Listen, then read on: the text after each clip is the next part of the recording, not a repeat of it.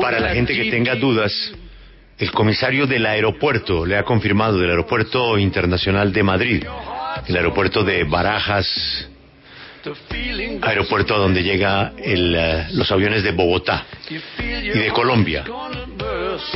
Las personas vacunadas no pueden ingresar a España, a no ser que tengan residencia, nacionalidad, diplomáticos y las eh, excepciones familiares que explicamos ayer. No se confundan de que es que uno llegue y hace cuarentena. No, no pueden ingresar a España. Pero ¿cómo era que decíamos en el colegio? Em, ¿Justicia sale su caricia, Juan Pablo? Eh, no, eso en mi colegio no lo decían. No, ese señor no, no me tocó. Bueno, Pero algo es claro, y usted lo ha dicho, el tema de la cuarentena es para los que pueden viajar con las excepciones. No, para sí, todo el pero mundo. ayer se estaban inventando que no, que eso con la cuarentena dejaban entrar. No, no, no, no, no. No hay cuarentena. Cuarentena únicamente para los casos excepcionales a los que sí dejarán entrar, de resto no. ¿Sabe qué país le acaba de sacar tarjeta roja a España? Que no recibe españoles. Punto. No recibe. Bulgaria. ¿Ah, sí? Bulgaria. Bulgaria. Usted puede tener el pasaje comprado. Qué pena, aquí no entran. Bulgaria. Y toda Europa le metió tarjeta roja a España. El daño a la economía de España puede ser monumental. Laura, se habla que la temporada equivale al 12.5% del Producto Interno Bruto, o sea, miles de millones de euros y lo más grave, más de 2 millones de empleos, porque España entró a la lista roja de los países que usualmente llenan precisamente las arcas de verano por ser un el destino favorito. Pues los vecinos le sacaron tarjeta roja. ¿Qué van a hacer? Ya sabíamos pues que la noche de Ibiza estaba cerrada, pero ¿qué van a hacer todos los hoteles que se prepararon, todos los restaurantes, los bares, los chiringuitos, todo lo que estaban esperando de Europa? Sí, la verdad que es un, es un golpe duro para, para la economía de un país que pues vive del turismo y en esta época de verano pues el hecho de que se cierren puertas a turistas que puedan venir a España pues siempre es un, es un dato negativo, pero también es cierto, eh, Julio, que la vacunación en España va viento en popa y va muy bien. España, le cuento, es el país eh, de los más de, de los eh, 50 más poblados, es el país de los 50 más poblados del mundo con mayor porcentaje de población vacunada con pauta completa frente al coronavirus. Son casi 26 millones de personas en España las que han recibido la pauta completa. Esto es un 54,7% de la población, más que, por ejemplo, otros países que le siguen como Reino Unido, Estados Unidos, Francia o Alemania en esa pauta de vacunación. El país más poblado que está por delante de España en vacunación es Chile, con- que con casi 20 millones de habitantes que tiene, pues ha completado la pauta de un 63% de sus ciudadanos vacunados. Es- son muy buenos datos en- de vacunación en España Mm. que pues son es, es- es bueno porque al final cuanta mayor población esté vacunada menos es eh, Sí, el ataque pero- del, del virus y se consigue la inmunidad. Sí, pero nosotros estamos también en lo mismo. Ya le va a escuchar usted a Paula Bolívar cómo la curva en Colombia está descendiendo de manera vertiginosa porque ya estamos vacunando también muy rápido. Pero es lo mismo. Mientras que España es la campeona en la carrera de vacunación, después de Chile, que es menos de la mitad de España, después de Chile, España es el campeón en vacunación. Mire cómo le paga Europa, ¿no? Tarjeta roja. Tarjeta roja siendo un país que en este momento le da sopa y seco a sus vecinos en materia de vacunación.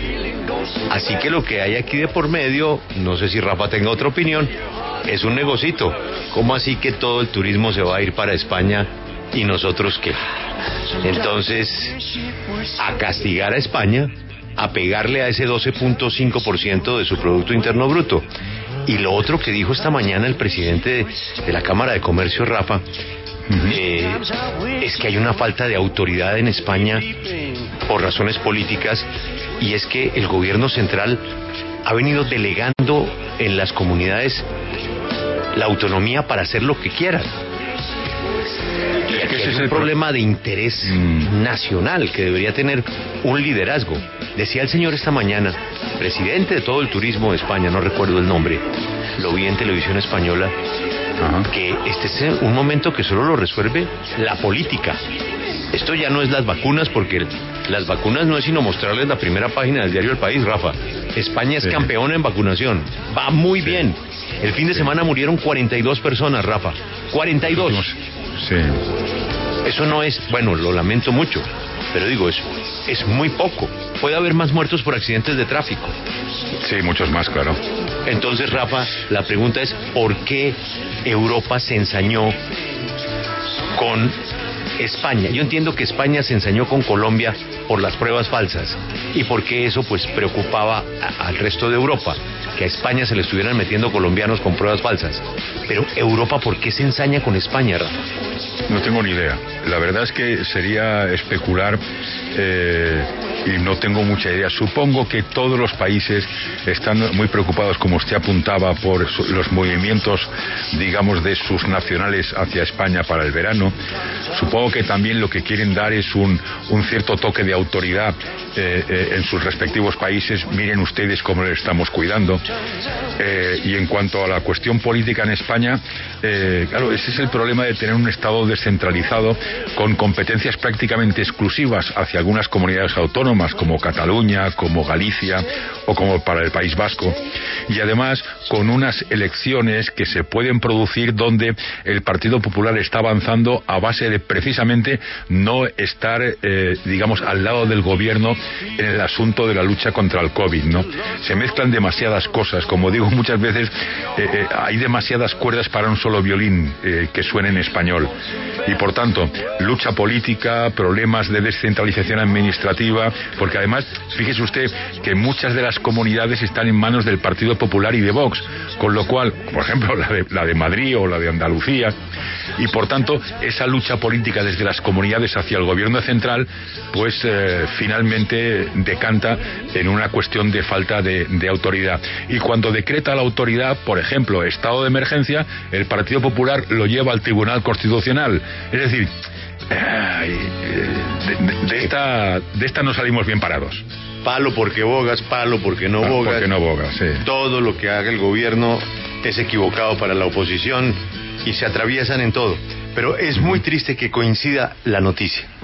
Eh, la desesperación de los hoteleros, la tristeza de ese chiringuito, Rafa, esos son negocios hasta medio familiares, ¿no? Gente que espera todo el, todo el año la temporada, ¿no?